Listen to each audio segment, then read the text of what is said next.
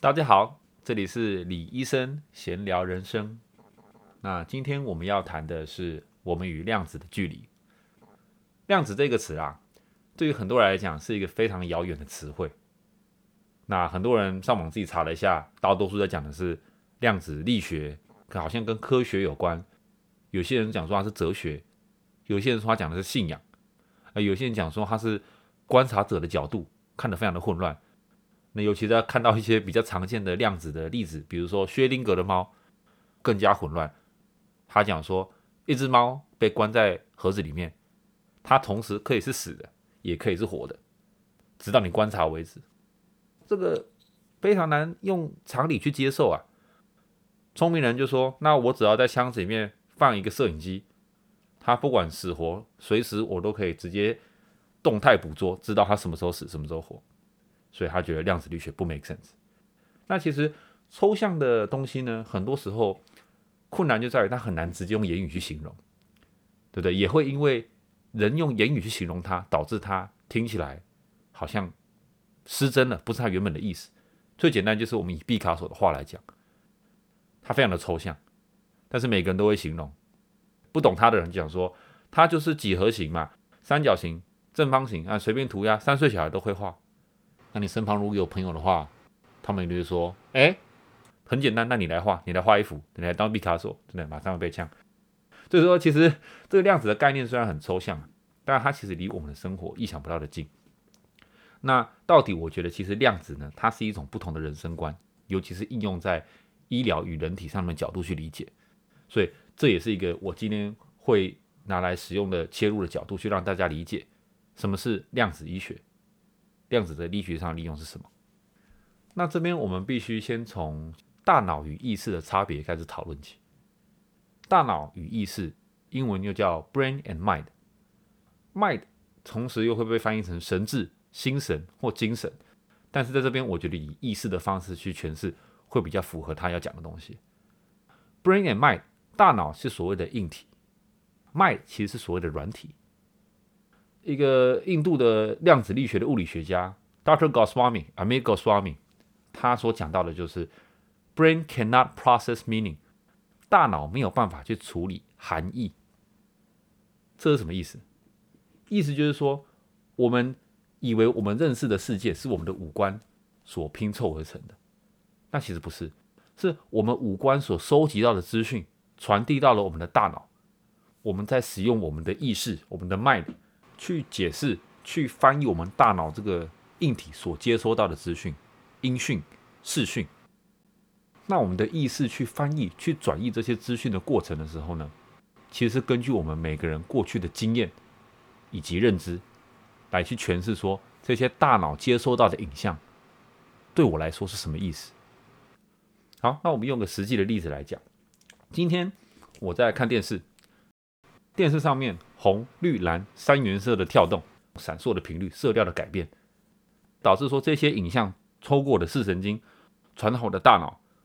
那这些图像透过我的意识去转译之后呢？诶，我看得懂这个图像，这个图像拼凑起来是一个小丑的样子。啊，我觉得很好笑，对不对？因为小丑对我来讲，我的过去经验就是一个娱乐性质、搞笑的一个象征。但是坐在我旁边的朋友，他不这样想。同样的光的三原色律动频率，同样的影像透过他的视神经传到他的大脑的时候，他所理解的是这很恐怖。因为我小时候被小丑吓到过。人与人的大脑基本上大部分除了一些皱褶不一样、大小比较不一样以外，其实九十九是相同的。那为什么同样这样的一些讯号传递到我们的大脑里面的时候，我跟我朋友会有这么不一样的想法？原因就是因为我们并不是用大脑在观察这个世界，我们是用我们的意识在诠释这些东西，在诠释这些讯号。那也因为我跟我朋友有截然不同的过去跟体验，我们看到的东西虽然长得一模一样，我们想到的东西是完全不一样的。所以说，再以另外一个举例，如果今天我们讲说以音频来讲，刚用的是视觉，我们现在讲音频。今天我跟我好朋友走在路上，结果我朋友走路不专心，红灯了还要往前走。于是我说：“哎，红灯啊，你眼包啊！”我朋友看了笑了一下，好险你有提醒我。他不以为然。但是同样的，如果有个陌生人用同样的音频、同样的音量，甚至同样的音色，如果有办法的话，他跟我朋友说：“红灯啊，你眼包哦。”这个时候对我朋友来讲，这绝对是两个完全非常不一样的意思。他心中会激起一些情绪。同样的音频经过大脑的转译之后，因为他的了解，在他的意识形态里面，他过去的经验是：我朋友跟我讲，我眼包，这是在开玩笑，这是在调侃我，只是在提醒我。一个陌生人骂我眼包，这个人有问题吧？所以根据我们的意识，我们会对于现在看到的东西，会有不同诠释的方式。大家常常听到“量子纠缠”这四个字。通常会被看成是个玩笑话，或者是一些人随便使用在一个他们不理解的地方。在这里，当然讲的只是在量子医学这个部分。那这个量子纠缠在这边讲的意思呢？讲的其实是注重一个人与人之间意识形态上的交流，是一个意识形态上的纠缠。是你想要了解这个人看到这些东西、听到这些东西的时候，他想的是什么？那这种纠缠呢，在两个普通的物质上其实并不存在，只有在两个人交流的时候才会存在。那大家会以为人与人交流是靠什么？是靠语言啊？是靠文字啊？那其实大家没有很了解，语言的沟通是感官所接受到的讯息，它其实不是一个很有效率的沟通方式。那对很多情况，语言也是摩擦的开始，因为我你讲这个东西，我觉得你根本就不是这样想哦。你不是这个意思哦，你是故意讲反话。但这个人说没有，我没有讲反话，我是真的这样想。因为两个人的意思对于同一个词语的诠释方式不一样。那大家如果了解说，语言其实是一个工具，是两个人同时想要去了解对方的意识形态，两个了解对方的意思，对方的过去所诠释的这个语言是什么意思，找到一个更好的方式可以让你了解我在想什么。那这个工具必须两方都想使用这个工具，你才有办法沟通。那大家一定会有这样的遇过这样的状况，不管是老师在教学生，或者是你单纯在跟一个朋友分享一件事情，常常会哇，你一直想要解释这个问题，不过哎，好像不是这样讲。我我想一下怎么讲，我想一下怎么讲。你讲了三四个东西之后，三四句话之后，突然这个朋友说啊啊啊啊啊，我懂你在讲什么，我知道你在讲什么了啦，我知道你在讲什么了啦。那这一个瞬间，就是所谓意念量子纠缠上两个人达到了一个所谓的量子跳跃，英文是所谓的 quantum leap。因为在这个瞬间呢，你的意念跟这个人的意念同时了解了彼此，你们两个人使用文字这个工具，达到了两个人的看法变得是一致的。我懂你在讲什么，我了解你在讲什么。所谓的 quantum leap，一个思绪上的量子跳跃。一个和谐化、一个同步的概念。我把它拿一个实际的例子来讲。今天我遇到一个新朋友，自我介绍完说：“哎，你平常有在干嘛吗？”他跟我讲说：“我平常我在打篮球。你有打篮球吗？”我说：“我没有。”哎，不过我我我有在攀岩。哎，这个人突然讲说：“哎，我有在攀岩呢，对不对？你是爬室内还是室外？”我跟他说：“我我我只爬室内，你呢？”他说：“我也是爬室内。”在这个瞬间呢，我们两个的。意识的交流达到了一个所谓的量子的跳跃，所谓的 quantum leap。因为这个瞬间，我比在场的所有人多了解这位新朋友，至少在于在对攀岩的热忱上，我是比其他人都还了解他的。因为我们同时了解了攀岩对我的意义，我了解爬的时候的感觉，我了解他这个解谜的过程，我了解他所施力的方式，在你爬的时候有多么复杂。他也可以了解，他知道我在讲什么。我从他透露出的肢体语言，从他的眼神，从他的语气，知道说他对这样东西非常有热忱。那我对这样东西也非常有热忱。所以现在我们两个达到了一个意识形态上的交流，一个意识形态上的同步，一个和谐化的概念，一个 quantum leap。那这个东西，如果你只是说啊，你只是有相同的兴趣了，那不能这样讲哦。因为我可以在一个 party 说，来，大家有攀岩的，有在室内攀岩的，全部举手，全部过来这边，我们聊一下，我们约个攀岩团。这时候你跟团体的每一个人都没有达到意念上的交流哦，都只是从言语上去了解说大家有这样的兴趣，所以大脑跟意识是不一样的东西。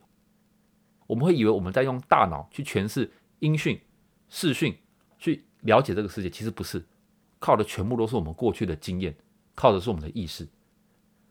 另外一个例子，比如说现在在玩团康游戏，大家都玩过团康游戏了。比如说现场呃一百个人，你要找三个今天穿布鞋的人，你要请他签名；找三个今天在微软工作的人，请他签名。哇，大家觉得是个破冰游戏啊，因为你强制必须跟一个人沟通，却不知道大家在这个活动的意识形态是我要完成一个任务。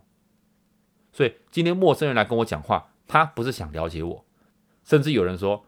啊，我是我是微软的，大家来找我签名。但是其实找他签名的半个人，没有个人认记得他的名字，没有人了解这个人，也没有人其实 care 他在不在微软工作。所以很多时候团康游戏玩完之后，大家比较敢讲话之后呢，你还是要靠个人回到我们刚刚讲的意识形态上的交流，去跟一个人一个人慢慢聊天，聊到说哦，我今天真的交到几个不错的朋友，因为他懂我在讲什么，他懂我人生的某一些经历是什么。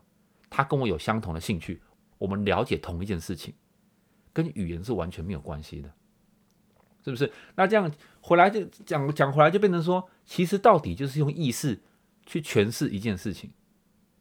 量子允许你去改变你的意识形态，去跳脱一个原本思考的框架，去允许自己用一个不同的角度去观察你周遭的事物，一切变得没有那么片面。不是说他讲这个就是这个，而是他讲这个之后。我可以思考一下，他讲的这句话是什么意思？他讲的这句话到底是什么意思？我在跟我的伴侣沟通，我在跟我家人沟通的时候，他们讲的这句话，他们是什么意思？他们是约束我，他们是呃批评我，还是他们是担心我？如果你有认真的在了解意识形态上的交流，很多沟通上的纷争都可以化解。在了解说，我们如果体验这个世界的时候，用我们的用的是我们的意识，用的是我们过去的认知与经验，那你就要了解，任何时候，如果你有新的认知、新的观念，如果你有办法允许自己去接受这些新观念的时候呢，你可以随时改变你的意识，随时从个不同的角度去体验你的当下，体验你的过去，甚至体验你的未来。这个概念跟佛家思想讲的“境由心造”是非常相像的。那现在有人就跳出来讲了，那你在讲的就是正念嘛，正面心情嘛，对不对？就是不要不要去专注在于我没有的东西，要专注我有，要祈福嘛，这大家都会嘛，谁不会？哎，很有趣的是，那你有使用这个，你有应用这个道理，让你的人生过得更快乐吗？因为很多时候我在听到这些字句的时候，我听到是非常多负面的情绪在后面，因为这一个人的意识形态其实带着负面的方式在抱怨。在抱怨关于正面这个词的词汇，他在抱怨他听到的这个这个理念，别人跟他讲说正念帮助他，他觉得没有帮助他，所以他的意识形态并不同意这个句子，有趣吗？现在在一个充满情绪与压力的社会下，很多人的过去经验和认知都带有许多负面的情绪，那你要如何使用？如何去了解到底什么是正念的意思？我就是做不到啊，对不对？世间就是有那么多不舒服，让我会生气的事情。我要怎么做到真正了解这个正念的意思，而不是只听到字句上面的意思呢？很简单，上礼拜呢，我跟我一个朋友去超市，那因为现在美国这边 COVID 啊，武汉肺炎，每个排队的时候都会隔了大概六尺。那我在排队的时候呢，我在排第三、第四个吧，结果呢，因为跟结账的人隔了一点距离，所以说大家排队的时候呢，有一个呃，有个人呢就直接排到了结账那个人正后面，准备要结账。哇，这时候。大家看到了，非常的不舒服。这个人插队，那我朋友讲说，这个人很自私啊。结果呢，刚好有一个人提点了这个人说：“哎，不好意思，我们我们这边有在排队哦。”我那个人看到了说：“哦，说个对不起，往后走。”往后走之后，我朋友说：“现在很多没品的人啊，己所不欲，勿施于人。这个道理，你不喜欢被被别别人插队，为什么你要插别人的队？哎，大家应该不会觉得这样讲有哪里不对吧？”很正常嘛，这是己所不欲，勿施于人，大家都听过这个东西。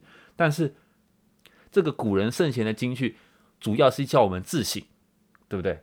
你不喜欢的事情，你不要做在别人身上。但大家有没有想过，说这一句话，大家听不到、听懂，有没有真的理解他的意思？大家的意识形态通常呢，对于这句话是一个责骂的心态。因为从小我做错事情，我妈就说“己所不欲，勿施于人”。我在学校，我小时候很调皮，捉弄同学，老师打我一下，“李腾，己所不欲，勿施于人”啊，哎，导致了我一直以为这句话原来是拿来纠正别人的。所以长大之后，我看到别人做什么事情，这个人很自私啊，“己所不欲，勿施于人”，哇，文绉绉的去骂人，好像很不错。那这是我以前的想法。那我现在想要提供大家一个比较不一样的思考逻辑，比较不一样的观察角度。那一样是应用这一句话。今天呢，我看到这个人，他插队被提点了之后，道了歉，到后面去排队。那结果我朋友还是在嗯，觉得这个人很自私，他就是故意这样说去，哎，我假装没看到，我先插队，如果没有人纠正我，我就成功插队，这样的一个心态。那其实我自己想一下，哎，我以前有一模一样的情况。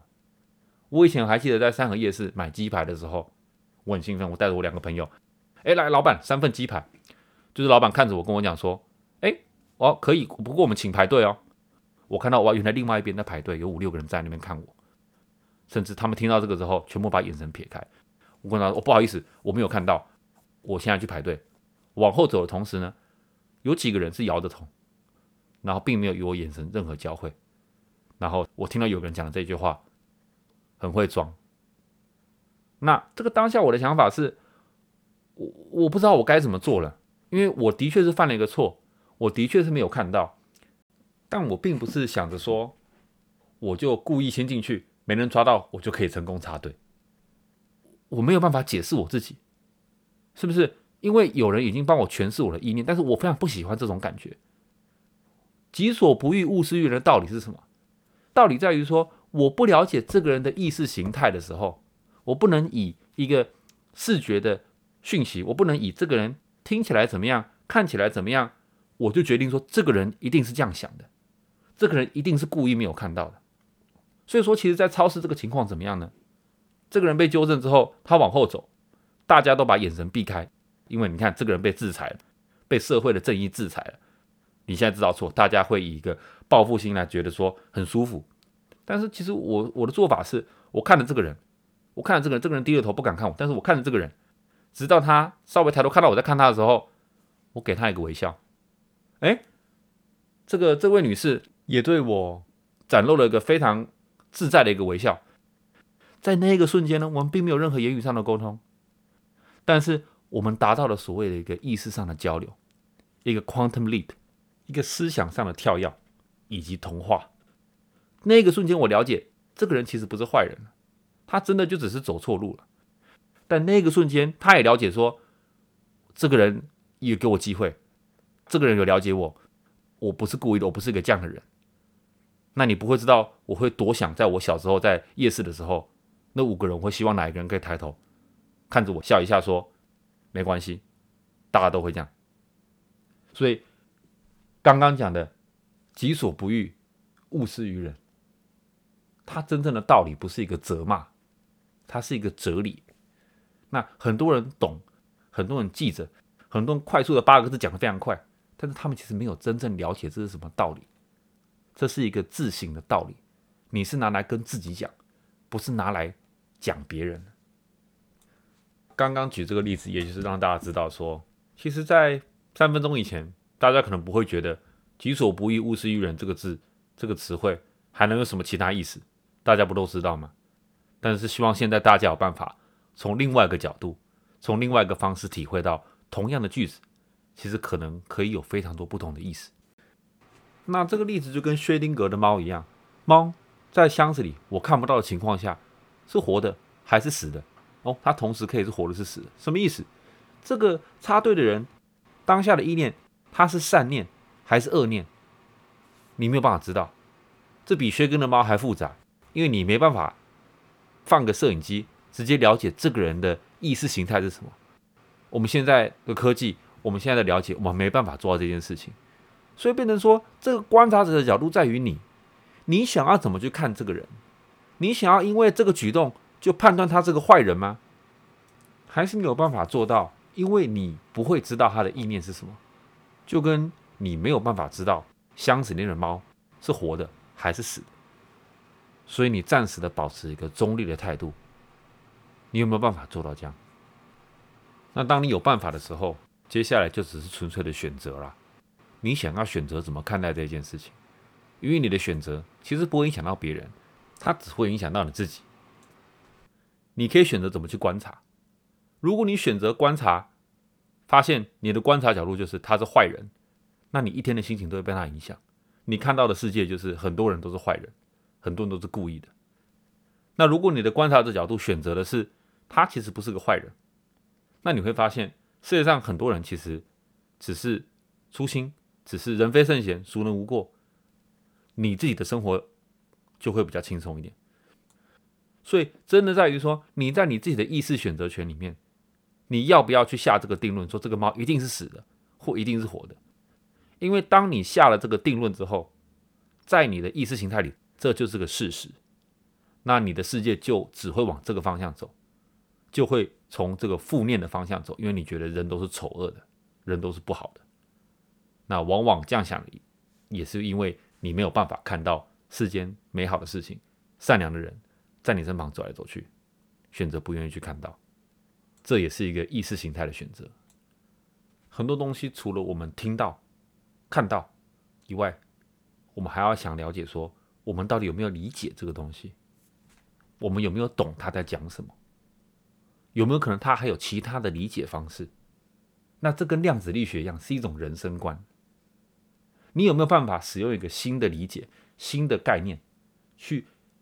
跳出你原本的思考框架，让你不会去局限于你自己的经验与过去，因为你改变你自己的意识形态之后呢，你的心情、你的人生会有极大的转变。那这也是我想与各位分享的一个要点：容许自己跳脱自己现有的框架，让自己尝试从一个不同的角度去看待你的人生，看待你周遭的事物，看待你的过，甚至过去与未来。那希望大家可以了解说。我们与量子的距离其实非常的近，因为只要单单改变你的观察者的角度，你就可以有完全不同的人生体悟。听到这里，我相信很多观众其实还是没有很了解量子的概念是什么。